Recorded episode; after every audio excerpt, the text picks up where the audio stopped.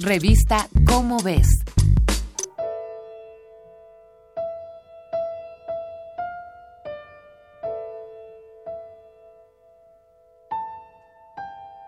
Creo que una hoja de hierba no es menos que el día de trabajo de las estrellas, y que una hormiga es perfecta, y un grano de arena y el huevo del régulo son igualmente perfectos, y que la rana es una obra maestra digna de los señalados, y que la zarzamora podría adornar los salones del paraíso, y que la articulación más pequeña de mi mano avergüenza a las máquinas, y que la vaca que pasta con su cabeza gacha supera todas las estatuas, y que un ratón es milagro suficiente como para hacer dudar a seis trillones de infieles.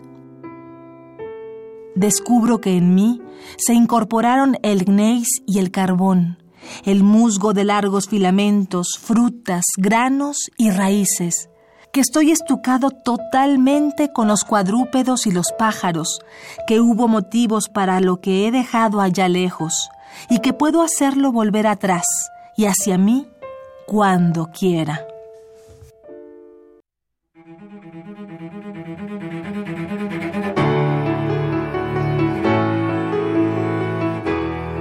Escribir poesía y formular conclusiones científicas involucra el arte de descifrar, de indagar, como lo hizo el estadounidense Walt Whitman con el poema que acabamos de escuchar, Hojas de hierba.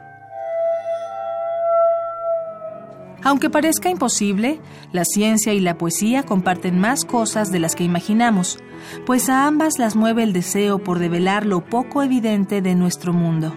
Quien yace en el laboratorio y quien toma la pluma para escribir versos, transforma sus sentidos en una lupa permanente. Ven formas que ignoramos. Olfatean a profundidad. Ponen especial atención a las texturas de las cosas y las tocan hasta entender cómo funcionan. Tanto científicos como poetas tratan de comprender ciclos que no entendemos. Ambas áreas son formas de conocer, de recrearse y de representar realidades. En ambas hay cabida para fenómenos difíciles de percibir.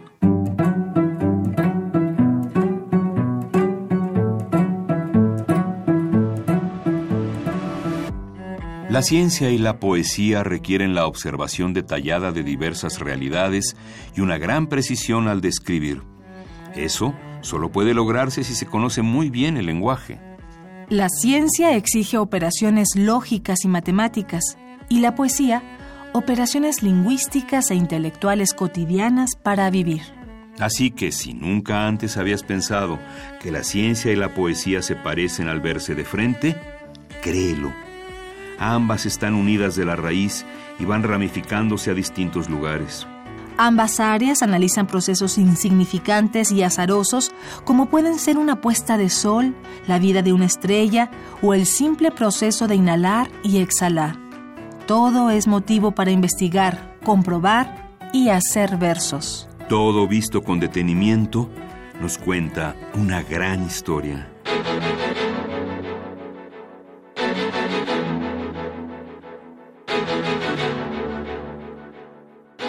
Esta fue una coproducción de Radio UNAM y la Dirección General de Divulgación de la Ciencia de la UNAM, basada en el artículo Poesía y Ciencia, Simpatías y Diferencias, escrito por Alicia García Bergua.